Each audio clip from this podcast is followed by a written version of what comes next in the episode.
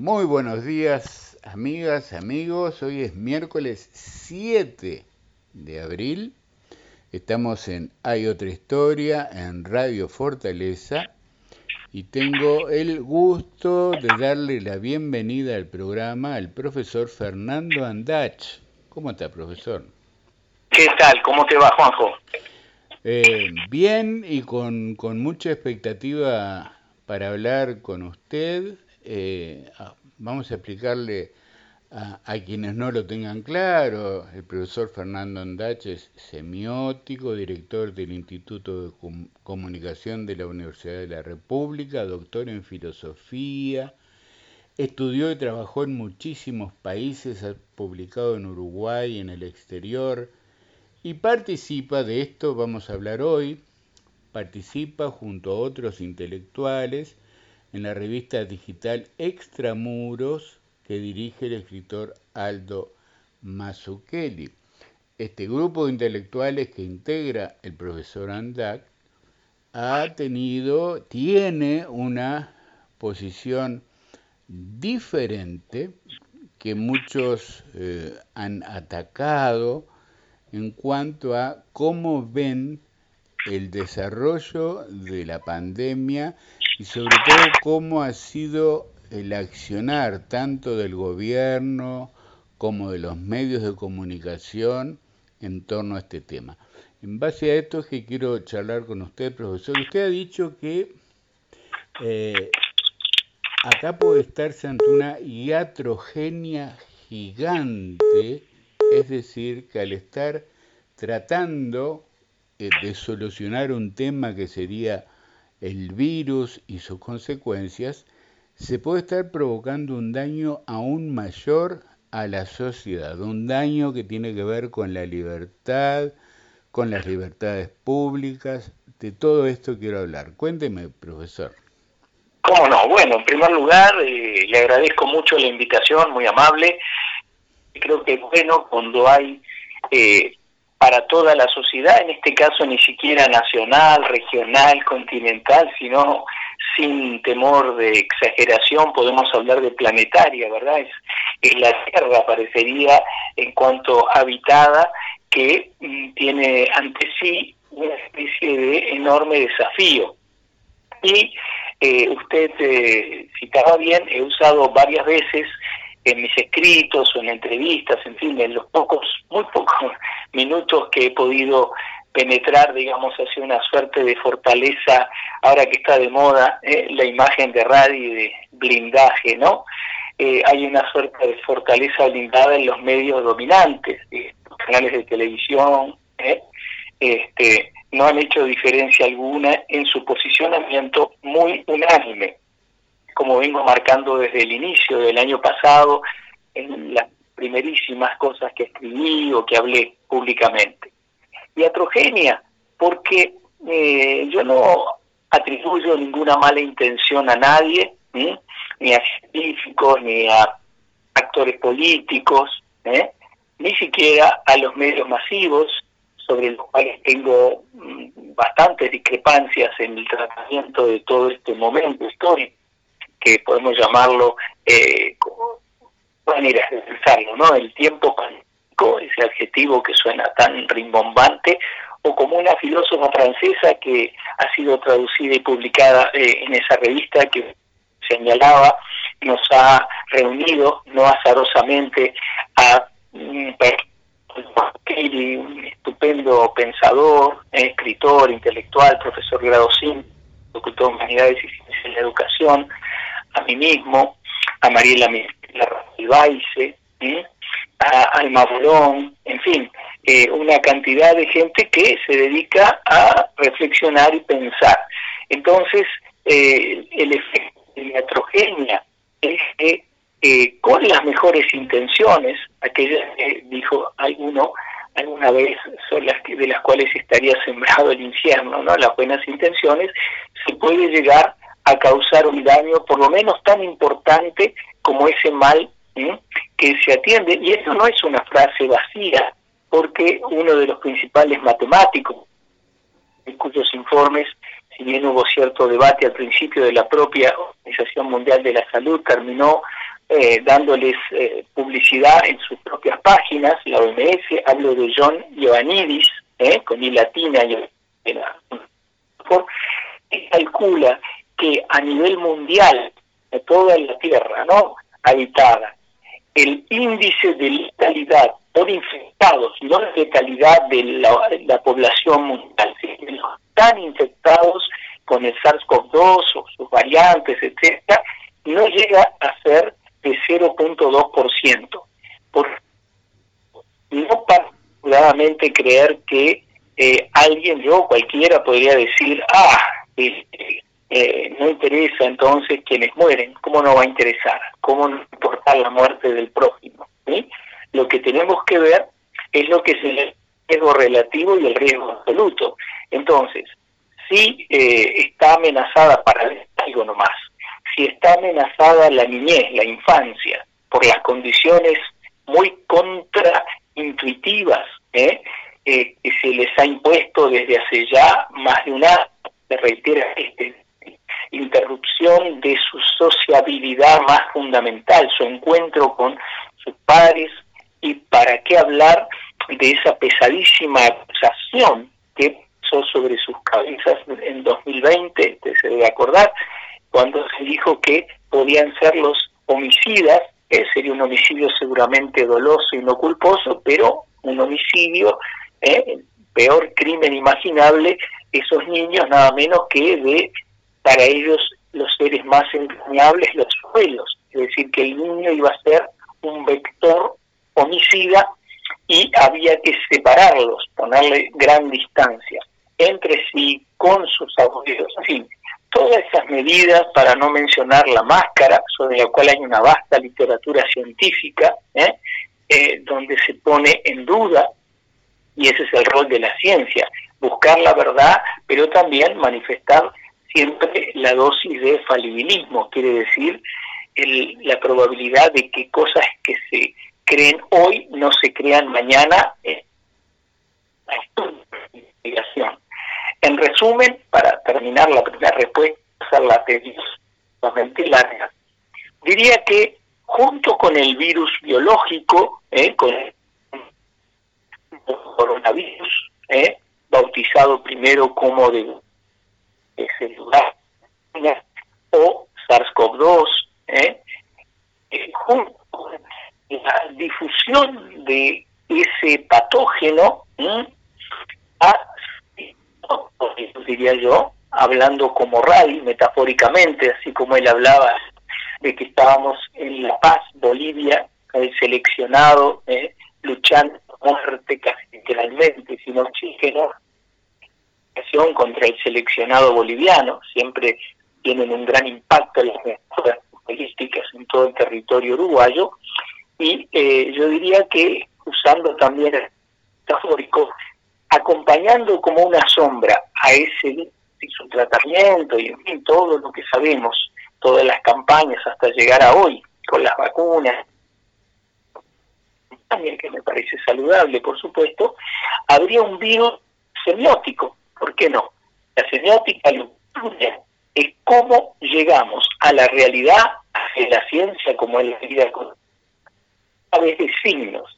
Los signos son representativos sin las cuales no solo no entenderíamos lo que está ocurriendo en el entorno, sino más, no nos entenderíamos a nosotros mismos. ¿O acaso cuando tenemos un deseo de comer algo rico, de ir a algún lado, no nos representamos ese manjar o ese lugar, ¿verdad? Eh, imaginariamente, o vemos una foto y eso despierta toda una serie de asociaciones gratas o lo contrario, si la foto representa una guerra, un acto de violencia. Entonces, para la semiótica, la representación no es un agregado, no es un, adicional, como quien dice, darle una capa de algo más, de dulce de leche, eh, a la torta de la experiencia. La humana es inseparable de cómo el ser humano, desde siempre, desde que es ser humano, desde que somos sapiens, se la representa a través de imágenes, de palabras, ¿eh? de hechos, ¿sí? Entonces, yo diría que junto al virus, al patógeno, al SARS-CoV-2, eh, sea finalmente de donde sea que provenga, que es una cosa como tantas otras aún en, debate científico y hasta político, ¿por qué no? Habría otra forma de viralización. No se hablaba ya hace unos años de la viralización de los videos, ¿verdad? En YouTube, ¿no?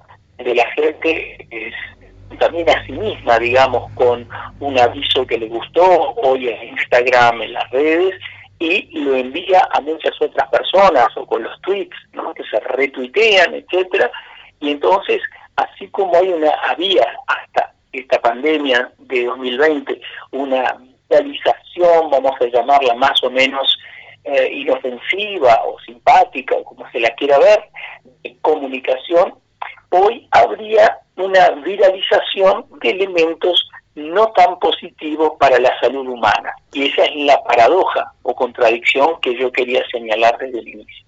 Profesor, eh, primero le voy a pedir si puede hablar un poquitito más cerca del, del micrófono, un poquitito más, así nos llega la certeza que está bien claro.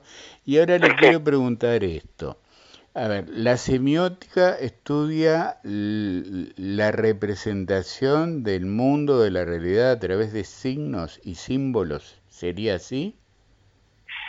Eh, lo que llamamos, eh, le diría así, para la semiótica hay tres componentes. Vio como no podríamos existir un segundo sin eso que Mendeleev, el gran químico, ordenó, clasificó en su famosa tabla ¿no? de elementos, el carbono, el oxígeno, el hidrógeno, ¿no? de lo que estamos compuestos en buena medida, nosotros y el planeta, el agua. ¿no? Eh, para la semiótica habría tres elementos que le llama porque el creador de todo esto, que es Charles Sanders Peirce, un lógico norteamericano que vivió entre 1839 y 1914 en Estados Unidos, un gran matemático, un filósofo, un pensador realmente con mayúscula, ¿sí? Este, él decía que el universo, ¿eh? Eh, y a él no le interesaba, mire qué, qué, qué, curioso, ¿no? Particularmente las palabras, lo escrito. Él era un tipo más como, no sé si ha visto alguna vez que los arquitectos cuando hablan con el yo por lo menos mi experiencia limitada, ¿no? Pero eh, están, dibujan, ¿no? En el papel, ponen a hacer un poquito lo que luego será el plano, ¿verdad? En fin, lo que ellos usan. Y entonces Peirce le daba gran importancia a los diagramas, las ecuaciones, los diagramas geométricos, etcétera. Entonces él dice que hay tres elementos o valencias, porque también estudió química, no, tres, tres elementos que componen el mundo. Bien simple, bien sencillo. Están ciertas cualidades como la extrañeza que el otro día yo sentí cuando iba a ir a una feria que hace mucho no iba en Montevideo y literalmente paré en mis pasos, me detuve porque vi un mar de máscaras, de gente enmascarada al aire libre, ¿eh? un día espléndido de marzo de sol, y entonces dije, no, no me siento a gusto, no, no, no voy a, ir contra esa corriente, ¿eh? este, con el, como se llame, barbijo, tapaboca, o las palabras que quieran usar, eh, esa cualidad para mí volví a la feria, que era un lugar grato antes, donde uno se una módica presencia de la naturaleza, la fruta, la verdura, no sé, cierta cosa informal, ¿no? Y eh, sentí una bizarra, una cosa que no. Es decir, el, el mundo, la experiencia está llena de pequeñas, sutiles, pero fundamentales. Eh, él usa una palabra que está de moda en español, en el mundo entero hoy en inglés, que es el feeling, ¿vio? Él dice que hay los feelings, en cada lugar que uno llega con una persona uno tiene cierto feeling, es decir, algo inasible, ¿sí? Esa es la base de las imágenes, imágenes como la del escudo nacional, la del maracanazo, la del triangulito este verde que es el Uruguay cuando uno lo mira ¿eh? desde arriba en un mapa, etcétera. Luego están los hechos duros como una piedra, como que el 13 de marzo de 2020 algo cambió para siempre, ¿verdad? Como un antes y después. Hay un hito, un jalón, como se lo quiera ver. Y eso alguien me puede decir, Juanjo, no, fue el 14, el 15, el no. hay algo inamovible, que lo va a registrar quién, Wikipedia, por ejemplo. Uno va y va a decir, 13 de marzo Uruguay decreta emergencia sanitaria, el mundo ya no será el mismo, ¿sí? Esos son los hechos, entonces hay cualidades sutiles, ¿eh? cualidades abstractas, en que es lo que componen nada menos que la imaginación humana, hechos duros como la piedra, el que yo ignore que fue el 13 de marzo no cambia que fue el 13 de marzo de 2020, cuando en una conferencia el presidente los decretan en una conferencia, ¿verdad? Casi como aquellas en cadena, ¿no? de que luego se vuelven de alguna manera este, diarias casi, va a decir para todos los medios, ahora está además de cualidades y hechos duros, hechos resistentes, habría tendencias, leyes. Es decir, yo registro en un ensayo en Extramuros un texto del que no me arrepiento y donde hablo de la grieta pandémica, es decir, una cierta actitud, una cierta probabilidad hoy por hoy de ser denunciado por el prójimo, es decir, eh, que vea y crea que entraron más de cinco personas a mi casa y llame a las fuerzas del orden o, me denuncie como yo denuncio en mi ultísimo trabajo en Extramuros que salió ayer, creo, anteayer, donde comparo el caso de una supuesta victimaria, una mujer que a mi entender, después de analizar muchísima evidencia, mucho material, sería casi seguramente inocente de haber sido declarada el supervector contagiador, ¿eh? la más, eh, digamos así, eh, peligrosa de las personas que trajo a un mundo sano el mal desde Europa y termina con una víctima propiciatoria. ¿Qué funciona en el medio? Si Alberto Sonsol, de Carmela Ontú, Alberto Sonsol, ese es mi último ensayo en Extramuros, extenso eh, análisis, ahí usted tiene un relato. El ser humano no puede vivir sin historias. Organiza todo lo que le pasa, un viaje ameno hasta un mal momento, lo rapiñaron, lo que sea, perdió algo, hace una narrativa autobiográfica, ¿eh? en este caso no es autobiográfica, es la sociedad con la complicidad de los medios que deciden linchar a un ser humano ¿eh? que en, en, beneficio de quien nadie sale, ninguna ONG, ningún grupo feminista de protección a la violencia de género, nadie ¿eh? va a decir nada y, por ejemplo, surge una acusación de que en su edificio ella no conforme con haber llevado supuestamente ese mal a una boda, de la que se habló mucho, lo estaría desparramando nada menos que por su eh, lugar de eh, donde vive. Y todo eso se prueba que es falso, que es lo que se llama un eh, rumor, un fake news, eso, eso es una tendencia. Cuando hay miedo en una comunidad se busca el chivo emisario, cargarle toda la culpa eh, casi yo diría, el decir a alguien que sería expulsado, el chivo emisario venía del antiguo Israel, en el Antiguo Testamento, en el templo una vez por año se sacrificaban dos animales, dos chivos. Uno se lo mataba en el templo con todo un ritual cuidadoso, el chivo expiatorio, y al otro se lo mandaba a un lugar desértico, salvaje, y sin ceremonia se lo arrojaba por un precipicio, el chivo emisario. ¿eh? y yo sostengo que esta mujer fue condenada como chivo emisario para dar, digamos, esa inquietud, para tranquilizar a toda una comunidad, se eligió por motivos que no voy a entrar a detallar ahora, sería largo, habría que leer el texto, por qué la eligen a ella, por qué es tan propicia para ser, eh, digamos así, linchada. Sí, aquello del semblante cheto, que yo lo leí. Exacto. Exacto. ver la fotografía que parece tomada de sociales, ¿eh? de alguna de esos diarios o semanarios o revistas, a uno puede no gustarle, puede decir qué frívolo, qué tontería, pero eso no justifica de modo alguno que se persiga, se crucifique a alguien, lo que yo denomino en el artículo, se cometa un otricidio ¿Qué es el otricidio?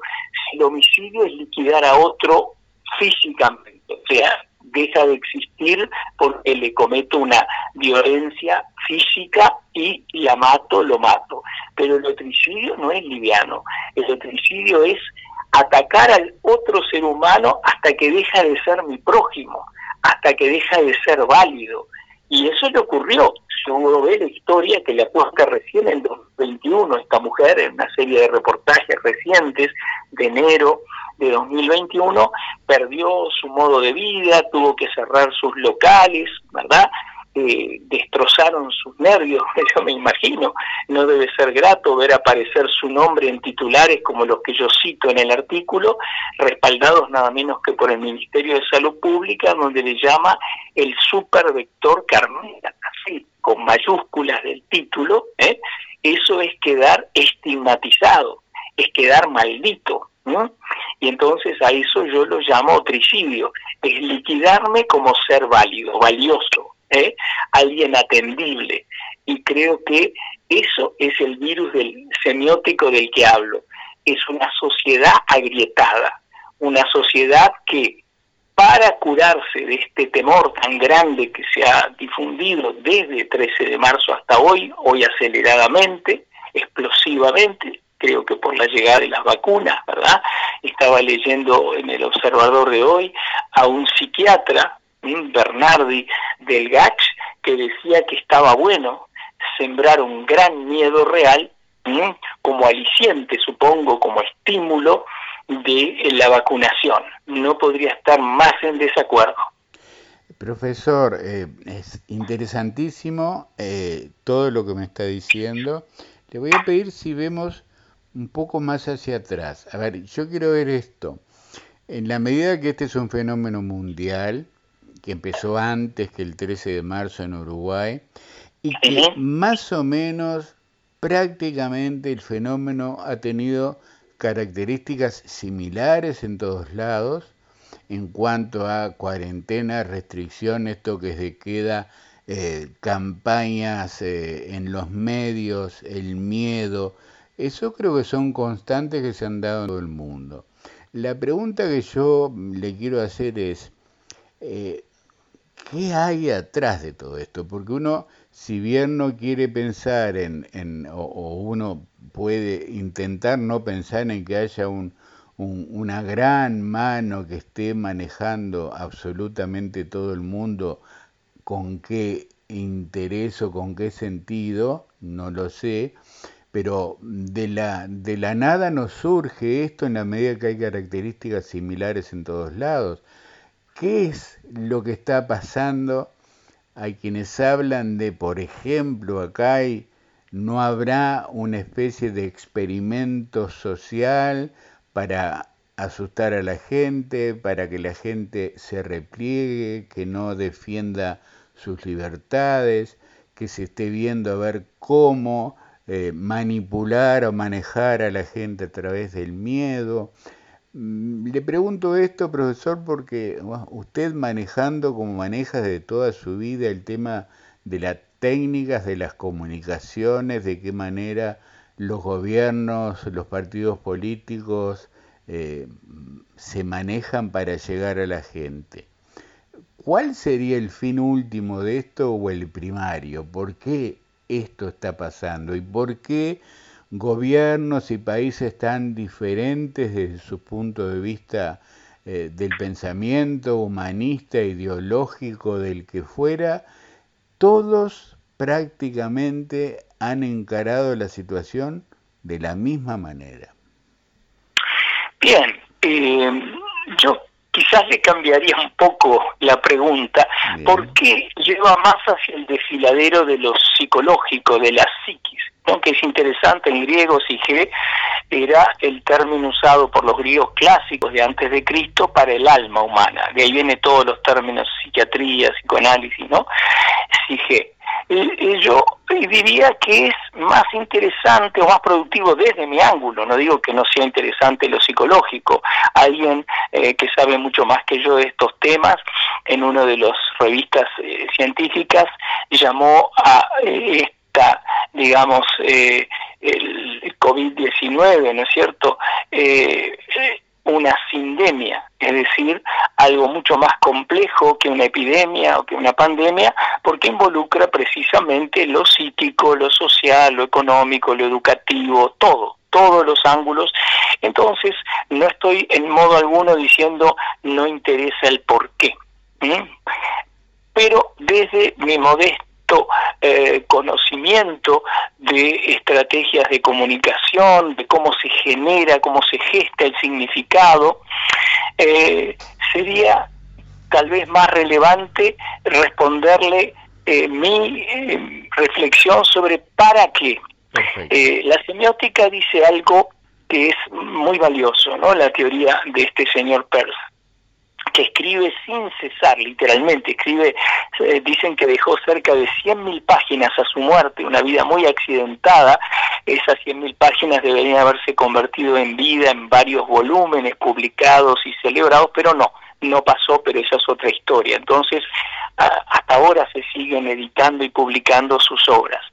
Y él decía, Peirce, que no hay signo, por modesto que sea. Piensen un ejemplo bien banal que a los oyentes les va a servir. Cuando está lloviendo a cántaros, pensemos un día, ¿no es cierto? Este de pleno invierno crudo, ¿eh?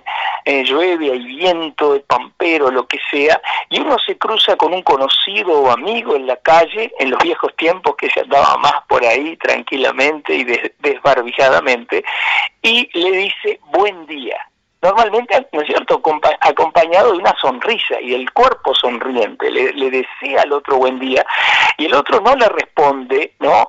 No seas negado, no seas necio, es un día horrible que es un día horrible meteorológicamente, porque la finalidad de ese signo universal en todos los idiomas se produce un eco. En, en Estados Unidos, donde viví bastante, uno dice hi y el otro dice hi. ¿Eh? En Francia, bonjour, bonjour, acá, buen día, buen día, hola, hola, ¿eh? y así en, cantidad de lugares, ¿eh? o con un gesto que puede ser una guiñada, otra guiñada, levantar una mano, mover la cabeza. ¿Y cuál es la final? ¿Para qué se hace eso?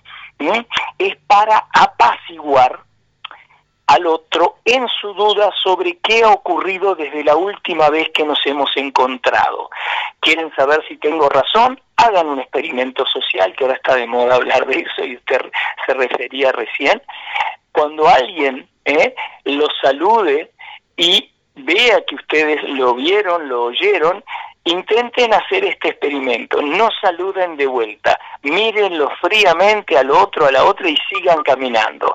Van a ver cómo le dejan clavado una daga ¿eh? en pleno corazón a ese otro ser humano que va desesperadamente ¿eh? preguntarse qué le hice, por qué me ninguneó, por qué me ignoró.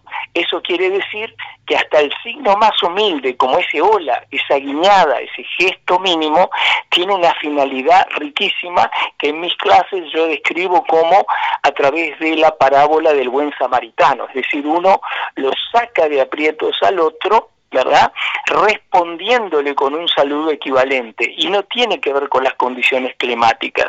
Aunque haya una tormenta, le va a decir buen día porque es una tendencia, es la finalidad. Entonces, yendo ahora al grano, ¿para qué todo esto si ha habido antes enfermedades muy grandes? En ese habido la gripe española, H1B1, en fin, la gente ya se ha familiarizado, que más remedio con esa inundación de signos de más de un año por todos los canales y redes sociales eh, yo doy como ejemplo de una conspiración, un poco humorísticamente, una, un género, una serie de películas que me gustaba mucho como adolescente. En Montevideo no me perdía la saga que nace de las novelas de Ian Fleming, en inglés, de aquel famoso agente 007, ¿se acuerda? James Bond, con permiso para matar, ¿no? Y eh, recordaba en chiste con unos amigos este fin de semana, si la memoria no me falla y me puede fallar, estoy hablando hace 50 años creo, las primeras, el satánico Doctor No, eh, desde Rusia con Amor, que había una, vamos a llamar un colectivo de supervillanos ¿eh? y uno de ellos, si mal no me acuerdo, sentado en esa gran mesa ovalada de supervillanos que se reunían a conspirar contra el bienestar del mundo, tenía hasta un gato, creo, de Angora, que acariciaba para darle más malicia. Bueno, yo no creo que eso esté detrás ni al costado de todo este malestar mundial, de esta iatrogenia, de este segundo virus semiótico que acompaña como una sombra ¿eh? a el patógeno que parecería está causando todo este problema sanitario, social, económico.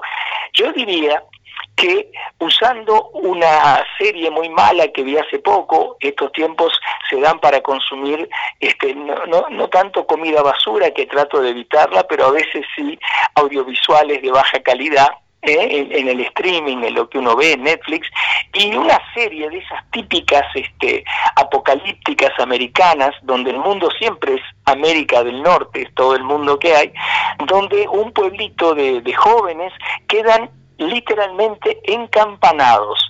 Su mundo queda dentro de una campana, ¿vio? Como que no pueden salir de un límite eh, transparente, llegan hasta un bosque, creo, y eh, ese es el mundo que tienen. Han desaparecido los adultos, quedan esos jóvenes. Yo creo, usando esa imagen de una especie de campana semiótica o discursiva, creo que el mundo eh, sufre, ¿verdad?, una dirección tecnocrática. Hay un organismo mundial, la Organización Mundial de la Salud, prestigiosa como todo organismo mundial, el FMI, Naciones Unidas, en fin, no son, digamos, clubes de barrio, ¿eh? son sitios donde hay un impacto muy grande. haría una comparación con algo antiguo que es las cosas que dice el Papa, por ejemplo, para el mundo católico se dice que es ex cátedra, lo que dice desde el trono papal, eh, el heredero eh, de San Pedro, no le erra. Es decir, si uno cree que se equivocó, es que no es creyente de esa fe. Algo similar ocurre con los dictámenes de esta gente, es decir, van a tener un peso extraordinario, van a cambiar las vidas. ¿Y qué pasa con los gobiernos del mundo? Con raras excepciones, ¿eh? algunos países de África, Suecia, muy criticada, muy vilipendiada, se acordará, eh, durante 2020, porque sigue en gran medida con lo que llamaríamos la vida normal, la normalidad a secas, ¿eh? y de eso me gustaría decir alguna cosa sobre esa frasecita, la nueva normalidad después. Entonces, es muy difícil, hay que tener unas agallas muy grandes para un gobernante animarse a sacar el pie de la campana. ¿Qué es la campana? Algo que ya estudió Aristóteles, el gran filósofo griego, ¿eh? Platón, Aristóteles, ¿no? Sócrates, que no escribió nada, pero recogido por Platón, Aristóteles hablaba una cosa muy sabia, decía, está lo verdadero que es comprobable en la realidad, ¿no? Es decir, la ley de gravedad. Yo dejo caer algo, es verdadero que cae con cierta aceleración, el peso, etcétera. Si estamos en la luna, cae de otra manera, hay otra gravedad pero está lo verosímil. Lo verosímil rige nuestras vidas. ¿Qué es lo verosímil? Es lo verídico. El político, como ya decía, ¿eh? un viejo dictamen de la época de los romanos imperiales, ¿eh? la mujer del César no solo debe ser honesta, sino parecerlo. El verosímil es aquello que nos parece verdadero, aunque no lo sea. ¿Eh? es lo que tiene la apariencia, lo que nos suena creíble, es algo que rige el mundo de la ficción, de los relatos. Se busca a cierto actor para que haga cierto personaje, para cierta trama, y la vida real, cotidiana, no ficcional, no es tan distinta. Es muy costoso costoso para un político en acción sea del gobierno, quizás menos de la oposición, salirse de esa imaginaria campana que ha sido mi analogía, que es el mundo, como usted bien dijo, de cuarentenas, prohibiciones, ¿verdad? Lockdowns, este cierre de la educación, cierre de nada menos y nada más que del ejercicio, ¿eh? de la gimnasia, de todo eso. Entonces, eh, con excepciones como Suecia, que fue prácticamente así, una paria, porque se decía que Finlandia, Dinamarca y Noruega, los otros escandinavos, sí habían seguido las órdenes de la OMS, pero yo quisiera ver en el mediano y largo plazo, que es donde la ciencia trabaja, no es como el periodismo sensacionalista que trabaja en el ahora mismo, quién va a tener razón. ¿Eh?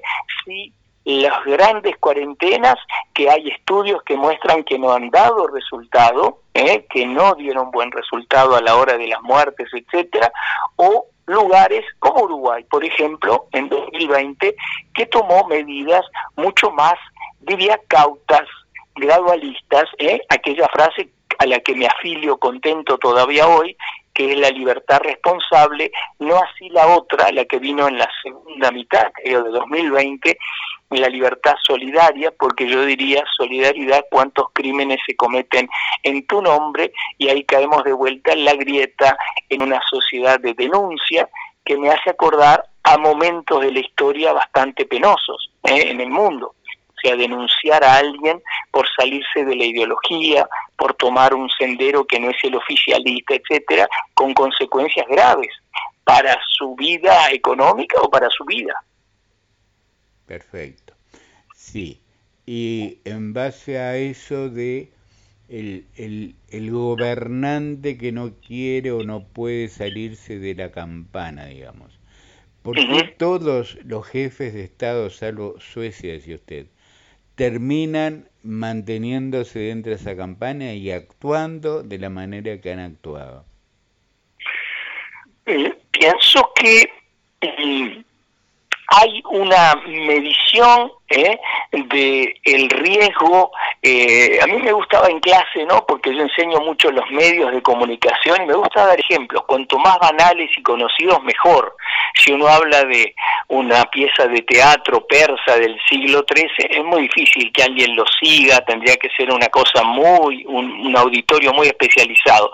Y, y me gusta mucho un ejemplo de alguien que se ha mantenido por décadas, ahora últimamente está un poco retirado, pero un personaje de la farándula, de los medios de, diversión, que fue, que sigue siendo Marcelo Tinelli, y no sé si alguna vez lo ha visto cuando era animador todavía y no solo detrás de bambalinas, eh, en esos programas que él hacía, eh, esa famosa eh, micrófono que tienen, ¿verdad? Este parlante, mejor dicho, que tiene el oído, la cucaracha creo que le llaman, este, ahí está, mientras hace el programa, uno iba viendo claramente cómo estiraba un momento o lo acortaba y creo que no es difícil entender qué es lo que pasa, qué información recibe el rating en tiempo real, es decir, qué cosa le va dando rédito económico, directo, brutal, obscenamente, plata, y entonces este hombre, un showman con todas las letras, es decir, un tipo que domina esa, ese arte del espectáculo comercial, el más comercial, el más populista, popular y populista al mismo tiempo, eh, iba dosificando eh, la permanencia de esos que iban a cantar, bailar, hacer lo que sea, según lo que iban diciéndole en, en el oído eh, la producción. Bueno, yo creo que el político moderno, sobre todo, eh, las encuestas, eh, las famosas, o, digamos así, eh, números de popularidad o, merma de la popularidad, son muy importantes cuanto más se va adentrando en esa suerte de, diría yo, ciénaga, ¿eh? de esas medidas que van sustituyendo las leyes, las normas habituales, que son los protocolos, algunos muy caprichosos, hay infinidad de memes, de bromas justificadas que dicen, cuando te sentás en un restaurante ya la COVID-19 no te ataca, es solo al entrar, luego aunque se apiñen las personas o en los ómnibus, ¿verdad? Es esas bromas, eh, no sé si usted por mi edad y, la suya, imagino, en la época de la dictadura había cantidad, hablo de Uruguay, ¿no? Del 73 al 85 del siglo pasado, había verdaderamente una productividad de humor muy grande y clandestina, por supuesto, no en la tele, no en la radio, contra la dictadura, contra el régimen de facto. ¿Por qué es, es eso? Porque al no estar abierta la libre expresión, la salida normal y natural del humor, que siempre es crítico cuando es bueno, es punzante, piense nomás en los viajes de Gulliver, que parecen cuentos infantiles y no lo son. ¿eh? Son críticas políticas de la época de Jonathan Swift hacia el régimen de la época y todo eso, bueno, yo creo que hay eh, bromas, porque hay cierta conciencia de que muchas de las protocolos, normas, edictos. Le doy el ejemplo más brutal. Hace un año exacto, Semana de Turismo 2020, se produce una especie de, este, yo le pondría de título sensacionalista, los surfers sitiados en alta mar, ¿no? Acá se produce una ahí está, nada menos que en sus pagos. en pleno océano Atlántico, unos pocos surfistas rodeados de helicópteros pero Pado, policía, vecinos con caras debidamente filmadas por los informativos de indignación, y yo siempre digo en broma, debían estar contaminando a delfines, tiburones, ¿verdad? En fin, eh, uno se da cuenta de que hay una suerte de esta noche se actúa improvisando, hay una teatralización muy grande. Alguien estará oyendo y diciendo, este tipo es el colmo, no sabe que muere gente siempre muere gente. Salinas, el Daniel Salinas que sigue siendo ministro de Salud Pública, allá en los viejos idos de marzo del 20, eh, dijo algo que nunca repitió, se ve que le dijeron cambia completamente el libreto, dijo vamos a ponernos las pilas, no en esas palabras, pero mirando serio con cara de médico, bien de médico, racional, dijo, la muerte es parte de la vida morir es parte del vivir. Y esa verdad se ha ido debilitando, Juanjo, qué cosa extraña, porque si hay una certeza que tiene esta especie es que nace para la muerte. ¿O alguien cree que va a quedar perennemente no afectado por la edad, las miserias que nos acompañan a medida que envejecemos? Y él simplemente dijo algo obvio, pero como decía George Orwell, que me encantaría traerlo como amigo a esta charla amena, ¿verdad? El autor de 1984 y de tantos textos brillantes, ¿eh? que un francés llamó en 2019 esa novela Teoría de la Dictadura, ¿sí? Pero entonces, volviendo a Salinas, como evocando Orwell, Orwell decía, en un lugar que está cada vez más restringido a la opinión pública, a decir cosas, la verdad es un acto de transgresión, es una transgresión. Y yo ya he leído gente del GACH diciendo no hay que dejar que los críticos eh, de las estrategias a la pandemia hablen por ahí, o sea, hay que cortarles, ¿no es cierto?, los medios. Hace poquito un periodista El Observador decía que había que hacer una lista, había que tener en la memoria, eh, llamaba a todos los políticos que cesen y desistan de combatir partidariamente y que eh, se den cuenta que el verdadero enemigo somos personas como yo, que se sientan, invierten una cantidad enorme de tiempo, ¿eh? porque lo consideran ético, prudente, necesario, para pensar si este es el mejor de los mundos posibles, aceptando la pandemia. Lo último que somos, Juanjo, lo último que yo nos llamaría es negacionista. Es un término pérfido, es un término que denosta, que no explica nada y que es evidente que el mismo periodista que escribió un día antes de la muerte de Sonsol, que había que hacer una lista con los enemigos para tenerla presente, es terrible lo que está pidiendo, no quiero ni pensarlo, me hace pensar en regímenes como el nazi, el estalinista, en fin, la dictadura de acá, del siglo pasado, eh, que eh, ¿por qué nosotros, verdad, que lo que único que queremos es buscar la verdad, ¿eh? no somos negacionistas como se llamaba los que niegan el holocausto judío, mm, absolutamente inadecuada, injusta ¿eh? esa descripción. En todo caso, el escepticismo forma parte de la actitud científica. El científico no es el que cree más, es el que estudia más, el que piensa, ¿eh? el que hace experimentos tanto mentales como en laboratorio para intentar llegar a la verdad.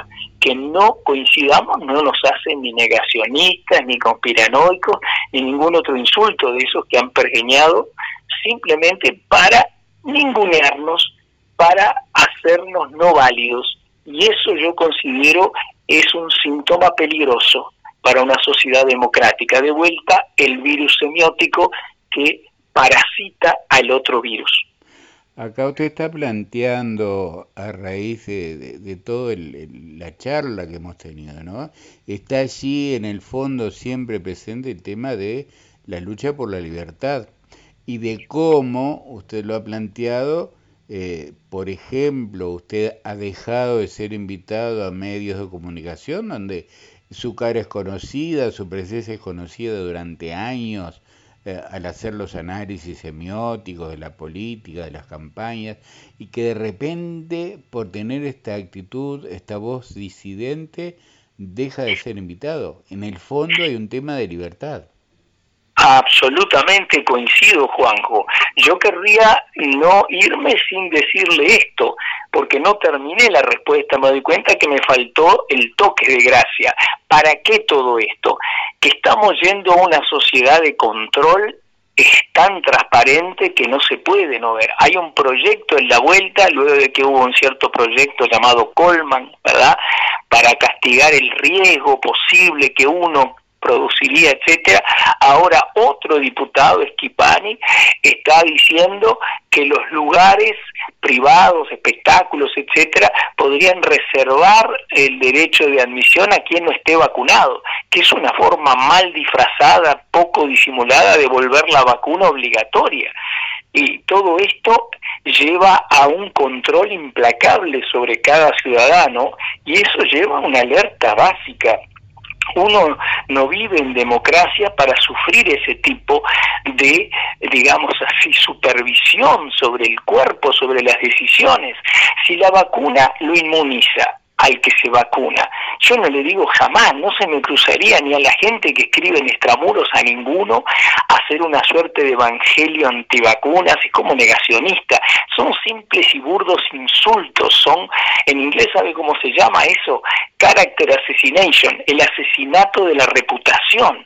Son formas de invalidar al otro, de pintarlo del peor modo, como alquitranarlo, para luego decir, ustedes le escucharían algo a alguien tan renegrido, con el alma tan oscura, pero si empiezan a surgir decretos de ese tipo, ¿no? ¿Cuál es, otra vez, volvemos al inicio, es una muy buena pregunta, ¿habría una iatrogenia en estas curas o estrategias contra la pandemia? Ah, yo creo que sí, porque si van a coartar cada vez más las libertades, hace rato que ya no estaríamos en el mundo de la libertad responsable y sí estaríamos en la libertad vigilada. ¿Eh? ¿Vieron como cuando sale un preso antes de tiempo, ¿no? Y tiene que reportarse todo el tiempo, pero ha cometido un crimen. La sociedad lo juzgó, suponemos que de manera imparcial, ¿eh? de manera justa, y ahora sí tiene que mostrar que se ha enmendado. Pero nosotros no somos culpables. Ese es el tenor de mi último ensayo. Tanto la crucifixión de una mujer que seguramente es inocente de lo que se le acusó, Carmela Ontú, eh, y que llevó sobre sus hombros la cruz de ser la gran ¿eh? contagiador oficial, como la muerte de Sonsol, trágica, ¿eh? de Alberto Sonsol, de esa figura tan popular, tan querida, son explotadas por este periodismo, por estos medios, por esta campana gigante. ¿Para qué, Juanjo? Para sembrar la culpa, para culpabilizar a los niños primero, ahora los adultos, ahora los que se preguntan sobre vacunas cuyos impactos a mediano y largo plazo nadie puede saber. Vean la página del Ministerio de Salud Pública todo lo que no se sabe sobre la pandemia. ¿eh? como Aldo Mazzucchelli lo manifestó en una entrevista hace poco, que vale la pena repasar en Bajo la Lupa. Entonces, yo digo, ¿verdad? ¿Por qué sembrar la culpa? Una sociedad culpable no es una sociedad sana. Nada de lo que hacemos deja de afectarnos. No somos seres biológicos, guion o barra ¿eh? psíquicos, humanos, sociales. Somos un conglomerado de elementos, como decía la semiótica, cualidades, hechos, tendencias, normas, ¿eh? y por eso no hay nueva normalidad. Ese sería mi mensaje a toda su audiencia. Ese es el mayor engaño. ¿Saben por qué? La normalidad no puede ser jamás, por definición, ni nueva ni vieja. La normalidad, querida, es a porque no es decretada ni por el máximo dictador, ni la, los militares que tomaron el poder, el terrorismo de Estado en Uruguay, se atrevieron a decretar una nueva normalidad. Lo suyo era normal y cesó en marzo, mal o bien, del 85. Y no entramos a la nueva normalidad. Con esto no quiero decir que vivamos en el mejor mundo posible, ni antes de la pandemia ni ahora. El mundo está lleno de sinsabores, de injusticias, de cosas desmesuradas, pero es el mundo que tenemos y que construimos entre todos. No podemos aceptar ese control, ¿verdad? Es decir, no podemos empezar a vivir tiempos anormales bajo ese eslogan nueva normalidad, con lo elegante que parece, ¿vieron? Como decir, el nuevo celular que te trae el desayuno casi pronto, él te avisa cómo lo tenés que hacer. No es así. La normalidad es una virtud preciosa de la especie, es lo que la especie en cooperación construye a lo largo de cientos de años. ¿Eh? incluye para nosotros el maracanazo, el mate, el asado, el abrazo, todas las cosas, ¿verdad? Las buenas y las malas también, eh, los lugares pobres, eh, la violencia, lo que sea, que es lo que hay que subsanar todo el tiempo, pero siempre dentro de ese concepto de lo que es normal. Lo normal es lo que segregan los humanos. ¿Eh? y no admito entonces no no es una una entidad semióticamente viable ni una nueva ni una vieja normalidad. Eso suena a una cosa de control muy grande y eso es lo que hay que resistir. Esa sería mi conclusión de esto verdad que tenemos que resistir verdad este a eh, esta esta embestida ¿eh? de los medios, de los tecnócratas, de los gobiernos, de donde sean, el que sean muchos no los hace mejores ni buenos, simplemente los hace algo a tener muy en cuenta y nos obliga, como a la gente que se nuclea en esta cosita tan chiquita, tan eh, modesta, que es eh, Extramuros Revista, que los invito a todos a que lo lean, es gratis, está en internet, y no somos, como nos llamó un crítico, mercaderes de la duda. Es un insulto tan injustificado porque ninguno de nosotros cobra un solo peso, pero invertimos vida en esto porque estamos convencidos de lo que decimos. Nadie nos votó, ¿eh? no esperamos que se acate nada de lo que decimos, pero sí ofrecemos un pensamiento crítico, una reflexión honesta ¿eh? y equivocada quizás, en, en, en parte, en mucho, en todo, pero es lo que estamos pensando. Profesor, me gustaría despedirlo con, con, con, una puerta a la esperanza, ¿no? Porque escuchando sus reflexiones daría la impresión que es una batalla perdida por goleada ante la situación, ¿no? Un grupo de intelectuales que se reúne, que trabaja, que dice cuidado con la libertad, que dice cuidado con que nos manipulen, cuidado con lo que está pasando, pero al mismo tiempo da la impresión que el, avasallamiento es muy grande de la verdad oficial, podríamos llamarla entre comillas. ¿Cómo ve usted el futuro en, en los próximos meses o años? Si mis palabras pueden haber tenido un sesgo, un tono pesimista, créame Juanjo que eh, soy francamente positivo, optimista. Pienso en hitos como la Revolución Francesa, pero para ir más cerca, ¿no? La Revolución Vareliana cuando leí hace unos años que una de las grandes revoluciones de América eh, la ponía por encima de la mexicana, era la eh, de José Pedro Varela porque es volver a un pueblo entero alfabeto, es decir, abrir las compuertas, eh, sentar las bases que luego Valle y Ordóñez cuando piensa en los liceos para mujeres y para hombres a principios del siglo XX, la educación, eh, no es en vano que quienes estamos escribiendo allí somos universitarios, pero le tengo mucha fe al poder del signo. No en vano dediqué ya muchas décadas a la semiótica y le doy un ejemplo real y concreto. Una entrevista de 50 minutos a un semiótico como yo en una radio filmada ya tiene casi 45 mil visitas en YouTube. Eso, usted decía al principio que yo hace rato que ando por los medios, ahora no, estoy bastante marginado, pero le confieso que jamás tuve ese impacto, nunca antes. Véanlo en YouTube, dice en perspectiva un disidente de la pandemia, ese título se lo pusieron ellos, y tiene casi, es mucho, 40, no me lo llego ni a imaginar, 45 mil personas. Ayer decían que el hospital de clínicas había mucha gente a vacunarse, debían ser 100 en la calle, 45 mil es tipo estadio centenario, me parece. Y escuchando a un tipo como yo, hablando de cosas como con toda franqueza le hablo ahora, Juanjo, ¿eh? yo creo que la gente no tiene acceso a micrófonos, la gente está subestimada, está asustada, el liquida el sistema inmune.